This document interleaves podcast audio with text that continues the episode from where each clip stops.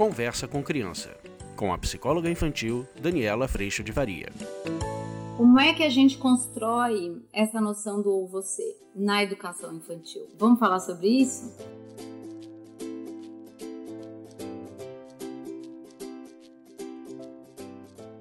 Quando eu falo de educação infantil, gente, eu tô dizendo, para mim, educação infantil, nós estamos indo até uns 12 anos, mas esse processo, ele funciona com adolescentes, ele funciona até com jovens adultos. Quando a gente traz a reflexão para esse jovem, por exemplo, e a gente traz a responsabilidade de que é ele que vai viver a consequência, para essa fase que às vezes é tão desafiadora, a gente está trazendo sim um processo de educação que não acontece por esse combate entre adultos e adolescentes, e sim por esse acompanhamento frente às escolhas desse adolescente. Esse é um processo que pode sim começar na infância, mas que eu entendo que é muito válido que a gente continue com ele por todo o processo de educação, por toda a vida. Eu faço esses questionamentos. Tendo essa atitude, eu vou ter esse resultado. Tendo essa outra, eu vou ter esse outro. O que, eu quero fazer? E isso me coloca num lugar de humildade perante a vida, mas de muita responsabilidade também. Então, nesse curta-metragem do ou você, ou na aplicação de uma consequência, quando algo já aconteceu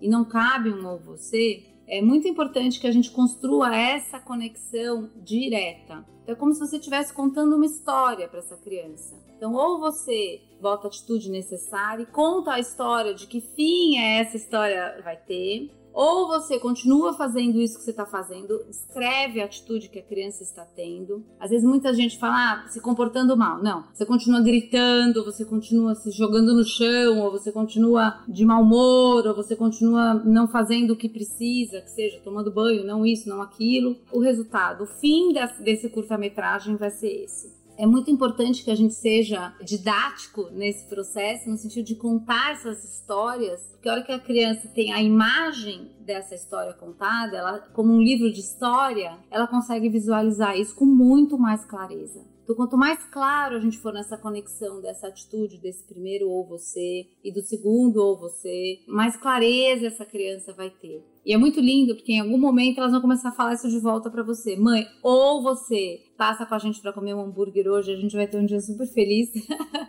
ou você não passa e a gente vai ter que ficar em casa. Sei lá, a criança vai começar a usar isso com você de volta.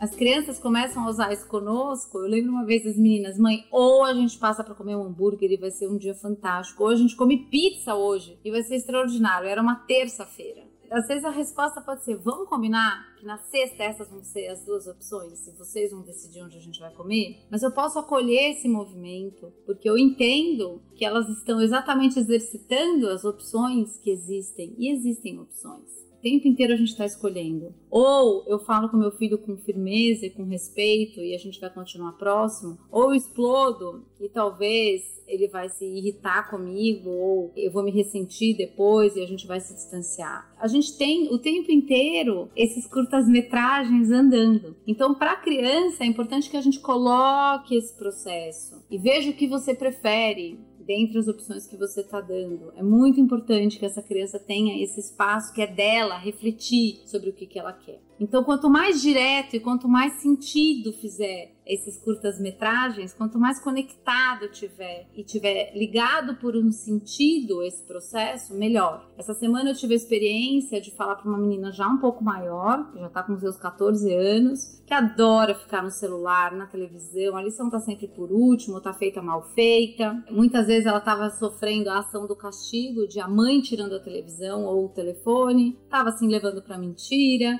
E a gente conversando, eu falei, então você escolhe. Ou você faz bem feito, o melhor possível. E aí a gente combinou, ela vai me mandar fotos, ela vai me, me trazer fatos dela tá fazendo isso. E você vai continuar com o seu telefone e com o seu celular. Ou você continua escorregadia nesse assunto e você está me dizendo que você não consegue ficar com o celular e com o telefone porque eles realmente estão te atrapalhando a fazer a sua parte.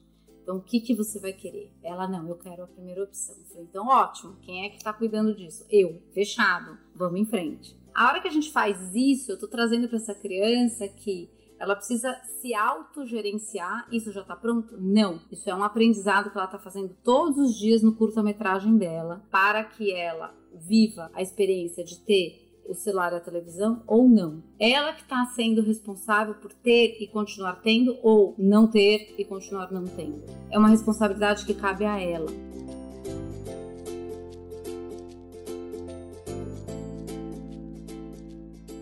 Quando a gente faz isso, eu estou chamando ela a responsabilidade de fazer a parte dela. Quando eu coloco isso de um jeito como eu trouxe para vocês lá no começo do castigo, eu estou tirando isso de você, ela fica muito mais preocupada em ter isso de volta do que fazer a parte dela. Ela fica muito mais preocupada em não perder isso e te mostrar só o que você quer ver do que fazer a parte dela de fato. Na hora que a gente traz essa experiência para a criança, com essa história, com essa conexão que a gente faz e a gente convida o outro à responsabilidade, não dá para me culpar disso estar acontecendo. É tua responsabilidade. E é você que está se tirando o direito de ter TV e celular. Porque a hora que você não consegue entregar o que cabe a você com toda a responsabilidade o teu melhor possível, mesmo, eu vou ver isso como se a pessoa está se livrando, se está tudo mal feito, se está bem feito, se fez tudo, se não fez aí ela consegue ter o resultado desse curta-metragem de acordo com a sua própria atitude. Obviamente que as crianças no primeiro momento elas até resistem a isso, falando não, mas tudo bem, eu vou dar um jeito, eu vou ficar, eu vou não sei o quê. Mas na hora que a gente realmente traz a responsabilidade, é muito lindo ver essa criança pegando a responsabilidade para fazer. E óbvio que ela vai ter noção, e teu filho e tua filha também vão ter, de todo o desafio que esse processo implica. Eu tô lidando com fazer algo que eu não tô afim, eu tô lidando com ter que fazer coisa chata na vida, eu tô lidando com a preguiça, eu tô lidando com sair de um lugar de absoluto conforto para fazer algo que me deixa desconfortável, algo que eu não gosto, algo que eu não quero, algo que eu acho chato. Tudo isso, gente, é recurso sendo desenvolvido dentro da criança. E a gente pode sim com esse processo, convidá-la à responsabilidade e com a aplicação das consequências diretas desse ou você, colocar para a criança que a escolha foi absolutamente dela. Isso é muito, muito lindo ver como as crianças vão pegando para elas a responsabilidade exatamente porque elas querem viver uma consequência melhor.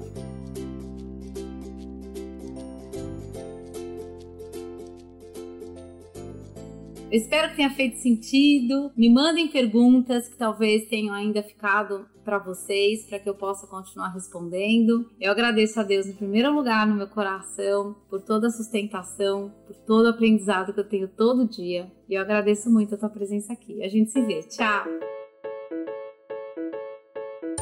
Você acabou de ouvir Conversa com Criança, com a psicóloga infantil Daniela Freixo de Faria. Mande seu e-mail para conversa@danielafaria.com.br.